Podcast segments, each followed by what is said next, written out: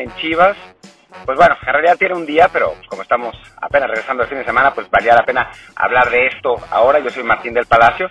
Y bueno, pues quizás lo hayan visto, quizás no, pero en la nueva serie de Chivas hubo una discusión eh, acalorada entre el Pollo Briseño y Dieter Villalpando, que esencialmente iba en las líneas de que Dieter Villalpando le decía al Pollo Briseño que era malísimo y el Pollo Briseño le respondía que por lo menos él sí le echaba huevos y en cada entrenamiento, no como Dieter, como uno podría pensar, eh, que, seguramente no le echaba ningunos huevos y, no hacía nada, ¿no?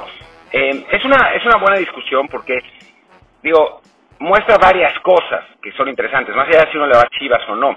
Eh, creo que en primer lugar algo, algo interesante y algo divertido es el debate entre los huevos y la calidad. Claro que aquí no se, no, no, pues como que no entra mucho porque pues no es que Dieter sea buenísimo, ¿no? Era un güey con un poco más talento que, que el pollo briseño, pero pues que en realidad no estamos hablando de Leo Messi, sino de Dieter Villalpando, ¿no? O sea, si habláramos de Neymar con sus escapadas a las fiestas de su hermana, pues ahora es Neymar, pero pues, siendo Dieter Villalpando, Dieter Villalpando, pues bueno.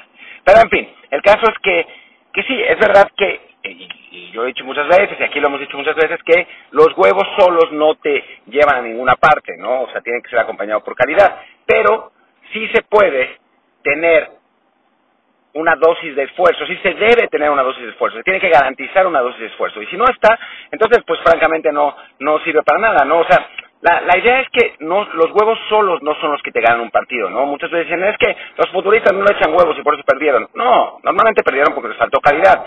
Los huevos se le, digamos que se dan por descontado, ¿no? Obviamente el pollo briseño es un tipo de enjundia, de garra, de, de, chocar, de pelear, que bueno, no, es, no es el jugador más técnico del mundo, ni mucho menos, ¿no? Pero le ha alcanzado para ser campeón mundial sub-17 y para jugar en Europa y para la verdad es una buena carrera en el fútbol profesional. No genial, no brillante, pero una, una buena carrera. Dieter Villalpando, que bueno, pues todos los que lo conocen, los que lo han visto y, lo que se dice es que pues es un tipo al que le falta muchísima disciplina, ¿no? O sea, es un jugador con quizá más calidad que el Pollo Briseño, seguramente, pero sin la el 10% de la disciplina. Y creo que ahí está la queja del pollo, ¿no? Que eh, Dieter estaba huevoneando en el entrenamiento, no solamente en los partidos, no solamente en, la, en las circunstancias, sino en un entrenamiento. Y pues en un entrenamiento andar huevoneando, ¿para qué, no? Es ese tipo de jugadores que, que desperdician su talento, entre comillas, por echar la hueva. Y eso francamente no, no ayuda a nada, ¿no? Y al lado está Miguel Ponce cagándose de risa cuando, bueno, Ponce, que es debería ser supuestamente la figura veterana en Chivas, eh, un equipo muy joven y con pues poca guía en el vestidor, la verdad, y en la cancha, pues Miguel Ponce, el capitán, se caga de risa ante esa circunstancia, entonces, en lugar de, de poner orden y, poner las cosas en su lugar, ¿no? Y eso habla del segundo tema, ¿no? Que es el desastre que Chivas tiene en el vestidor. O sea, ya lo hemos dicho desde hace, desde hace mucho tiempo, Chivas es un desastre en, en, en cuanto a ambiente, en cuanto a, a, manejo de, de, vestidor, en cuanto a manejo de grupo.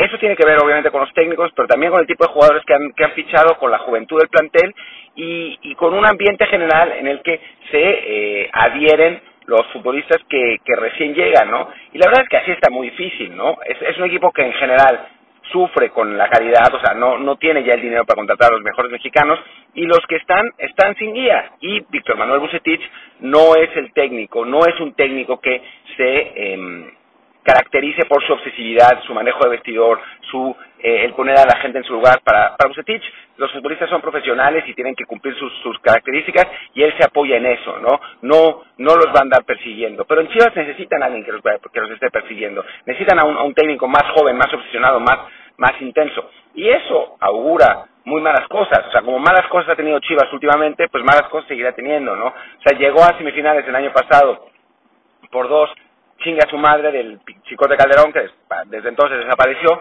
eh, y ahora la verdad es que tiene mala pinta la situación para, para el equipo rojiblanco, no tiene guía, no tiene jugadores veteranos, no tiene jugadores veteranos que, que, que impongan, ¿no? no tiene futuristas de gran calidad. La verdad es que, eh, más allá de que la serie esté divertida, y me llama la atención que hayan decidido mostrar eso en la serie, supongo que en parte por rating y en parte porque, pues, creo que quieren mandar un mensaje a los jugadores de qué es lo que lo que están viendo, a qué, si le tienen que echar ganas o no.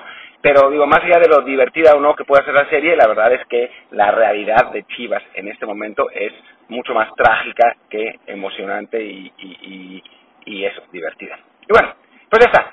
Yo soy Martín del Palacio, ya hablaremos más adelante en el transcurso de hoy o, del, o de la semana de más cosas aquí en Desde el Bar, pero bueno, por lo pronto yo soy Martín del Palacio, mi Twitter es arroba martín de ELP y el del podcast es Desde el Bar POD. Y recuerden que pueden eh, bajar este podcast en todas las plataformas y suscribirse, que para nosotros es realmente muy importante que se suscriban, que escriban reviews, porque esa es la manera en que nos van a llegar patrocinadores y que podemos seguir haciendo esto. Llevamos un año y medio eh, haciendo, haciendo este podcast se ha mantenido a duras penas por distintas razones, pero sí llega un momento en el que hace falta que, nos paguen. Y ustedes no nos tienen que pagar, simplemente escribir reviews, suscribirse y con eso la verdad es que nos ayudan mucho. Ya está, nos vemos.